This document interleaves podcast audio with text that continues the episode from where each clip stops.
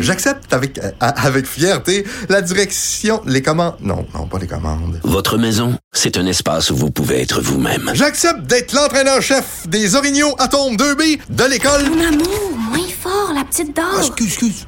Tu parles à qui? Elle mérite d'être bien protégée. Et vous méritez d'être bien accompagné. Trouvez la protection la mieux adaptée à votre maison avec Desjardins Assurance et obtenez une soumission en quelques clics sur desjardins.com. Protégez vos dépôts, c'est notre but. La SADC protège vos dépôts dans les institutions fédérales, comme les banques. L'AMF les protège dans les institutions provinciales, comme les caisses. Oh, quel arrêt!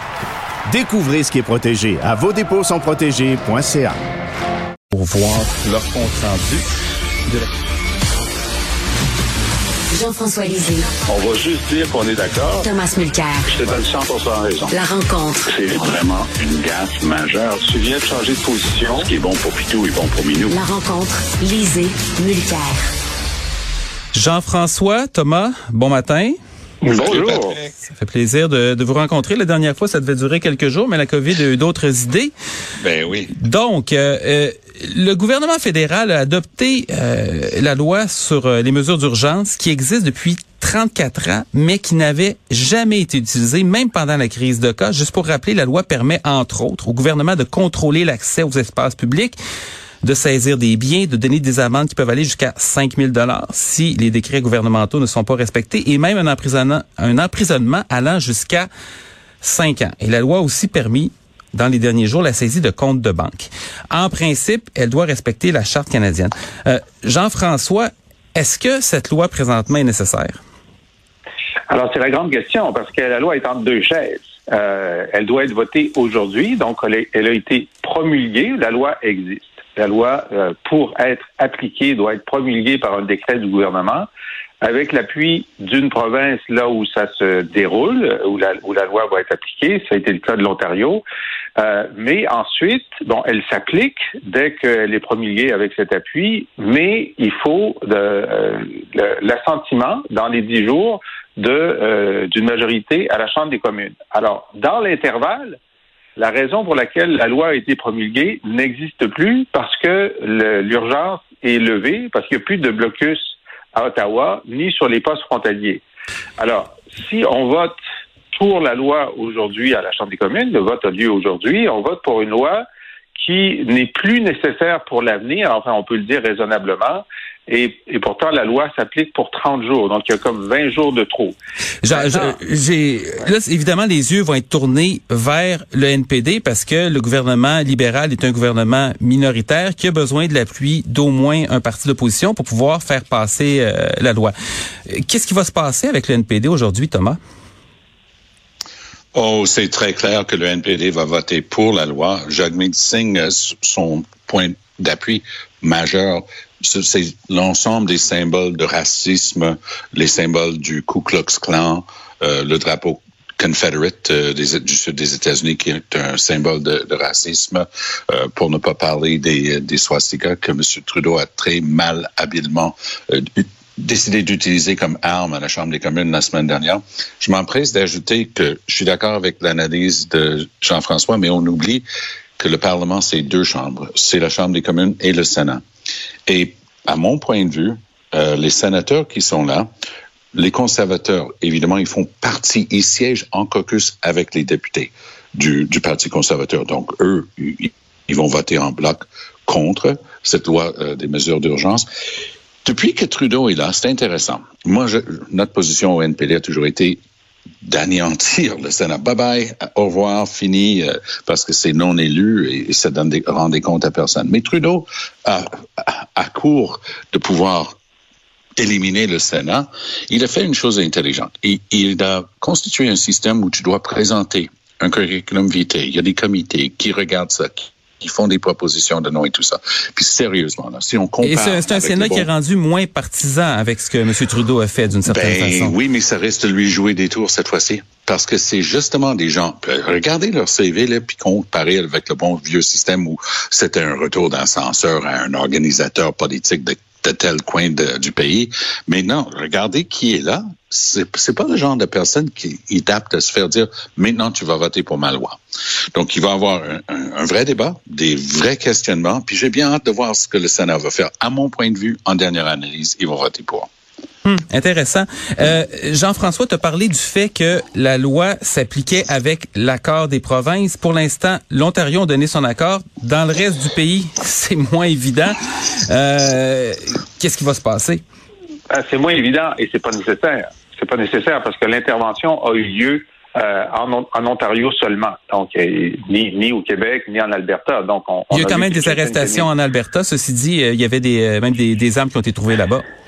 Oui, mais euh, par exemple, le point de, le point de frontalier de Coutts qui était bloqué a été débloqué par la GRC avant euh, avant que la loi ait été, euh, appliquée. Donc, elle n'était pas indispensable.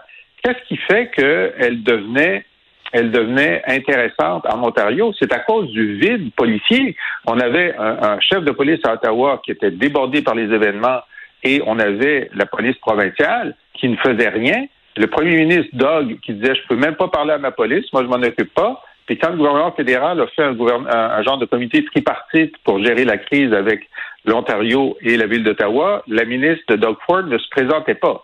Fait qu'il y avait un vrai vide euh, au niveau policier. Est-ce que la loi était indispensable pour combler ce vide-là? C'est, on ne le sait pas. Il y a des choses qu'on ne sait pas dans le déroulement des événements parce qu'à partir du moment où il y a eu le nouveau chef de police à Ottawa s'est coordonné, bon, la police provinciale a décidé d'embarquer, ils ont appelé la HQ, la, la GRC, bon, puis il y a eu une opération policière qui aurait dû avoir lieu il y a trois semaines, qui aurait dû avoir lieu il y a trois semaines. Et c'est pour ça qu'on est dans, dans, dans ce genre d'entre-deux de euh, une intervention, euh, une loi qui n'aurait pas dû être nécessaire, qui a été rendue nécessaire par le vide policier et dont on se demande a posteriori, ben, à part euh, obliger les, les remorqueurs, par exemple, qui refusaient d'aller remorquer parce qu'ils craignaient pour euh, leur bien, puis un peu pour leur vie, euh, donc obliger les remorqueurs à remorquer, ça, il semble que la loi est indispensable pour ça. Euh, C'est étonnant quand même, Jean-François, parce que, excuse-moi, tu parles de vide policier. Il y a eu un vide euh, politique. Et là, je pense à euh, Thomas qui a eu, euh, dans les derniers jours, une- un texte très, très dur à l'égard de M. Trudeau. Et on a été plusieurs à avoir cette impression-là. Où est le premier ministre? Dans une situation de crise, évidemment, on pense à des, des grands événements historiques. On a vu euh, des, des leaders politiques comme Churchill et Roosevelt, évidemment. On est à une autre époque. Mais le premier ministre n'est pas sorti. Non, mais à notre époque, pensez par exemple, il y a eu des, des feux de forêt incroyables en Colombie-Britannique il y a un an et demi. Le premier ministre John Horgan était devant les caméras tous les jours. Idem en Alberta. Donc, on... Pendant on la crise du verglas, il y avait Lucien Bouchard qui était euh, omniprésent tous les aussi. jours. Tous les jours. Et Trudeau est disparu. Je veux bien qu'il a eu la COVID, mais il a donné sa première conférence de presse l'ayant déjà obtenu son résultat. Il s'est absenté pendant dix jours. Il a essayé au départ de dire la police a tous les pouvoirs dont, dont ils ont besoin, mais c'était absurde de donner cette réponse-là. On avait 400 camions devant le Parlement.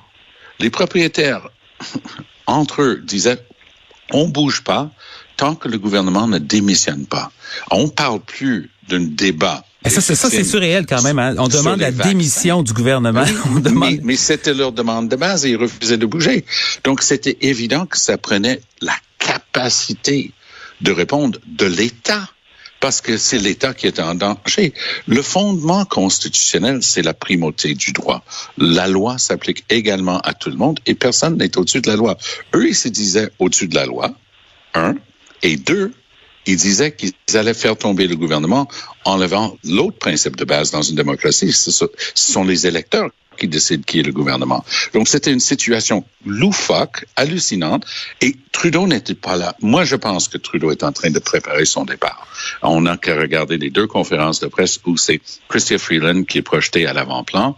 Trudeau, il est plus là-dedans, pas en tout. Même en chambre, il a, décidé de parler des swastikas, parce que c'est vrai que c'est honteux.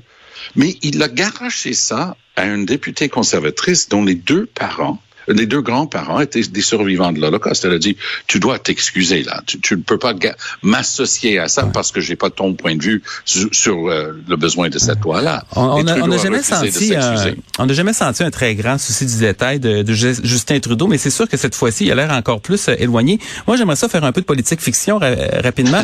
euh, Jean-François, évidemment, tu as travaillé très près avec Jacques Parizeau, entre autres. J'essaie d'imaginer Monsieur Parizeau dans une situation semblable. Euh, comment lui, il aurait, comment il aurait géré ça? Comment il aurait réagi?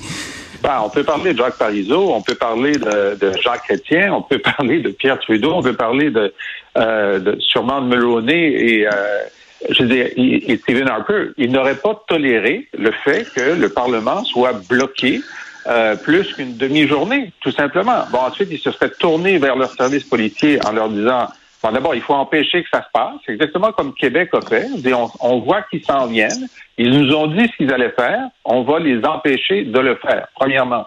Et s'ils arrivent à le faire, on va faire en sorte qu'ils s'en aillent en dans deux jours. Comment on le fait? Ben, c'est ce qu'on a vu en fin de semaine avec une opération policière où tu as cinq policiers par manifestant, puis tu finis un par un par les arrêter, puis ensuite les remorquer. Alors, c'est vrai que euh, tu as fait raison, Trudeau était absent euh, et il a contribué au vide, mais il n'était pas la seule lavette en, en inaction dans l'affaire. Il y avait le chef de police d'Ottawa, puis il y avait le premier ministre de l'Ontario. Ils sont, ils ont tous été irresponsables. Puis là, j'ajoute évidemment Pierre Poliev et sa gang qui mettaient de l'huile sur le feu, qui disaient que ces gens-là étaient des patriotes, puis des bons Canadiens, puis qu'il fallait les appuyer. Je on a eu une conjonction de d'irresponsables pendant trois semaines jusqu'à temps que quelqu'un, est-ce que c'est le le nouveau chef de police d'Ottawa? J'ai hâte de voir euh, le, rapport qu'on aura de la prise de décision dans cette dernière semaine, mais c'est clair qu'on avait un concours de la bête là euh, dans, nos gouvernants euh, en Ontario. Oui, mais attends, attends, attends, on est en train d'oublier le maire d'Ottawa. Parce que lui, il, il, a battu tout le monde. Parce qu'il a fait un side deal, qu'on appelle ça en anglais. Tu sais, il est allé faire une petite entente à côté en envoyant l'ancien chef de cabinet de Doug Ford, Doug, qui, qui s'est amené à Ottawa pour négocier avec la madame qui est en prison en ce moment, qui était responsable des protestataires. Et le deal, c'était amenez vos camions sur Wellington, la rue principale devant le Parlement. Comme ça, vous bloquez plus les rues d'à côté. Très bien, ils l'ont fait. Mais imagine d'être l'avocat de la défense de l'un ou l'autre de ces camionneurs dans trois mois, quand vous êtes en train de les défendre. Monsieur le juge, Madame la juge, mon client a obtempéré. C'était un bon citoyen. C'est le maire Jim Watson qui a demandé qu'il déménage leur camion sur Wellington. Puis maintenant, vous lui reprochez d'avoir été sur la rue Wellington. Et il y a quand même des limites. C'est hallucinant. Et il n'a pas parlé avec la police avant de le faire. Il y, a une forme de, de naïveté peut-être parce que le Canada est un pays tellement tranquille qu'on pensait pas que ça, ça allait arriver. Mais il y a, il y a, il y a une sorte de, de pas, c'est même pas un soulèvement. Il y a quelque chose qui est complètement surréel qui est en train de se passer. et, et, je vais t'amener là-dessus, Thomas. Euh, du côté de, de Fox News, on s'en prend à Justin Trudeau, Castro ben dictateur fasciste du Canada. Bon, évidemment, ben Castro puis fasciste dans la même phrase, il y a quelque chose qui marche ben pas en partant là. Mais écoute, c'est c'est c'est sont sur une autre planète là, sur notre galaxie. Écoute, moi, je vais me permettre une prédiction. Parce que la juge Julie Bourgeois, en fin de semaine, qui recevait le mari de l'organisatrice, qui lui est arrivé en avion privé à Ottawa, il dit, some guy named Joe, uh, he asked, he said I didn't have to pay him. Lui est arrivé en avion privé à Ottawa. Lui aussi, il a été arrêté. Il a dit, il a commencé à plaider ses First Amendment rights. Donc, c'est des droits en vertu du premier amendement. Euh, est-ce que le Canada est devenu un État américain pendant qu'on se parle de je, je, vous, je, vous, je vous le dis, là. Tucker Carlson ce soir, parce que Julie Bourgeois, la juge en question, a dit, mais de quoi vous parlez, First Amendment rights? Je peux vous garantir que Tucker Carlson ce soir va, en prononçant tout ce qu'il peut de plus français, Julie Bourgeois, il va dire, can you imagine? Elle ne savait même pas ce que c'était le premier amendement. Je, vous, je vous fais un papier, là. C'est ça qui va se passer ce soir à Fox News. La question que je me pose, là, c'est, il y a deux catégories d'agitateurs. Hein? Il y en a qui croient pas ce qu'ils dit, qui, qui disent, puis qui disent qu'ils sont des clowns, puis bon, on a, ici on a Jeff par exemple, il y en a d'autres. Euh, ils font ça, c'est des polémistes. il y en a qui se croient. Là, présentement, est-ce qu'on est euh, en face de gens qui se croient. je pense à Candace Owens, par exemple, une commentatrice très conservatrice qui a 3 millions d'abonnés sur Twitter, qui a dit que fallait arrêter de penser à la Russie, qui a quand même 150 000 soldats aux frontières de l'Ukraine, et s'occuper du régime despotique de Justin Trudeau-Castro. Et Mme Owens a même demandé l'envoi de troupes américaines. Jean-François, est-ce que cette madame-là est, est, sérieuse? Est, je veux dire, est-ce que c'est, est-ce que c'est, est-ce qu'elle manque simplement de scrupules ou bien c'est psychiatrique? C'est dans ça là.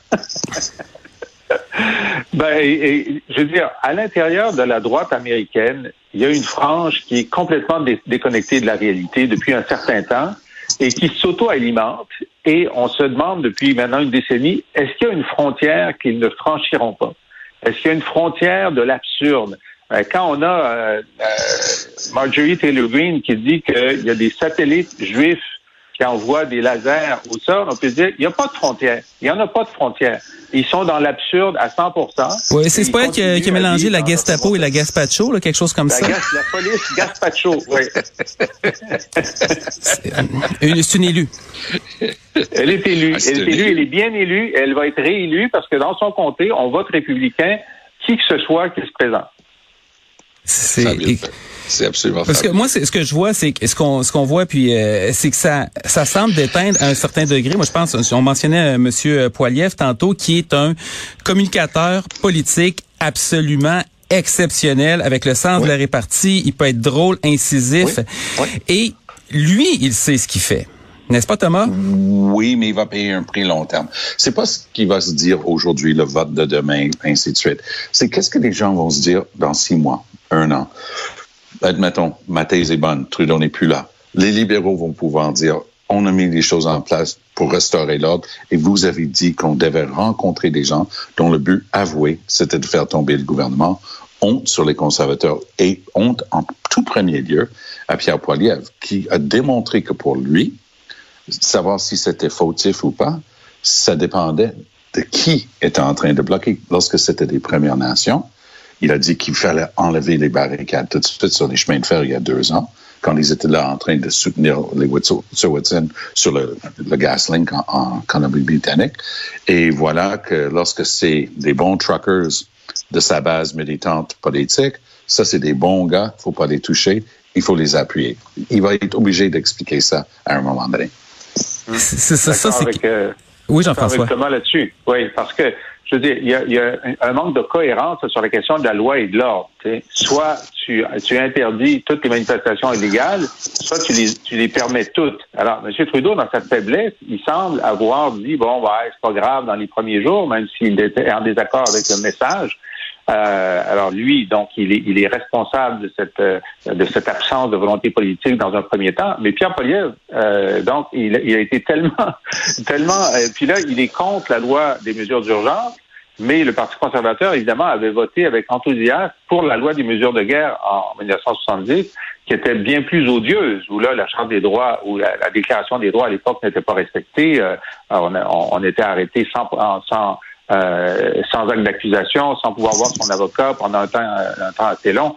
Alors, c'est sûr que M. Poliev, il passe bien, mais cette incohérence pour aller chercher des électeurs centrés, ce dont ils ont besoin s'ils souhaitent un jour gouverner.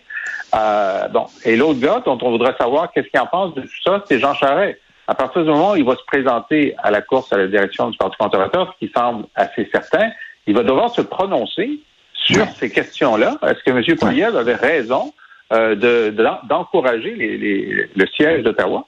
Parce que c'est c'est la, chose qui est fascinante là-dedans, c'est que euh, bon, les conservateurs, les deux dernières élections l'ont montré, c'est euh, ils sont assez à droite, puis trop à droite pour la majorité des résidents du pays. Tu sais, ils sont coincés dans un, dans, vraiment peinturés dans un coin.